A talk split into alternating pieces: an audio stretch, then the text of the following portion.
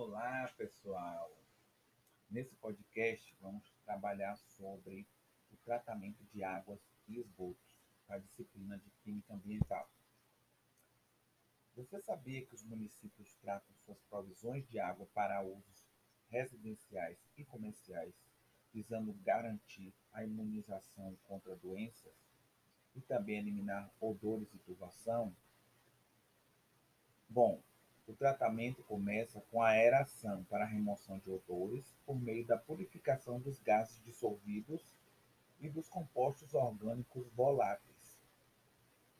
A aeração, ela também auxilia, no caso, melhor, oxida qualquer ferro 2+, em ferro 3+, formando o hidróxido férrico, que na verdade é o FeOH3, e acarretando principalmente na sua precipitação.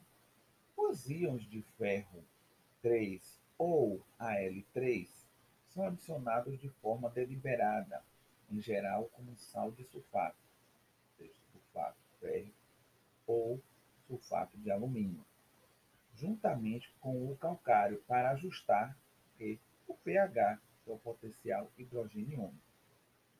Uma volumosa precipitação de hidróxido férrico ou hidróxido de alumínio é produzida, o que confina as partículas sólidas que podem estar em suspensão no suprimento de água. Quando a precipitação é coletada e removida, a água é bastante clarificada.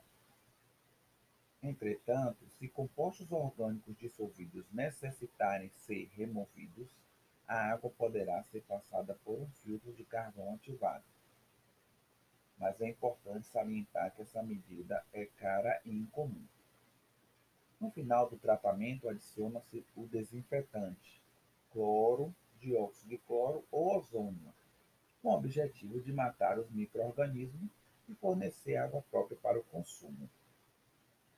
Analogamente, o tratamento de esgoto depende em grande quantidade do assentamento da filtração para remover sólidos. Essa etapa de separação física é chamada de tratamento primário. Entretanto, a maioria dos municípios também realiza um tratamento secundário, que aproveita as bactérias para metabolizar os compostos orgânicos, orgânicos convertendo-os em CO2. Desse modo, a DBO, demanda bioquímica de oxigênio, é consideravelmente reduzida, no tratamento secundário, o efluente é pulverizado sobre o leito de, ar, de areia ou cascalho que é coberto por micro-organismos aeróbios, ou então agitado por micro, micróbios em um reator. Ao final desse processo, a DBO é reduzida em até 90%. Embora seja eficaz em reduzir a DBO, o tratamento secundário pouco faz em termos de reduzir as concentrações de íons inorgânicos, em particular amônia, nitrato e fosfato. Esses íons solúveis são liberados com os efluentes, onde pode causar eutrofia às águas receptoras.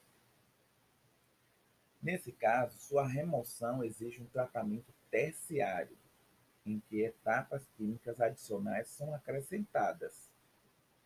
Desse modo, o fosfato é removido pela precipitação com o calcário, produzindo o mineral insolúvel hidroxiapatita. A amônia pode ser, o amônio no caso, pode ser convertido em amônia volátil, adicionando-se calcário para elevar o pH, o qual a seguir baixado novamente para injeção por injeção de CO2 para voltar a precipitar o calcário. Finalmente, os compostos orgânicos restantes podem ser filtrados com carvão ativado e o desinfetante pode ser adicionado para produzir água bastante pura. É importante salientar, e para finalizar, que esses tratamentos aumentam significativamente os custos e a eliminação da amônia, em particular, consome energia de forma intensiva.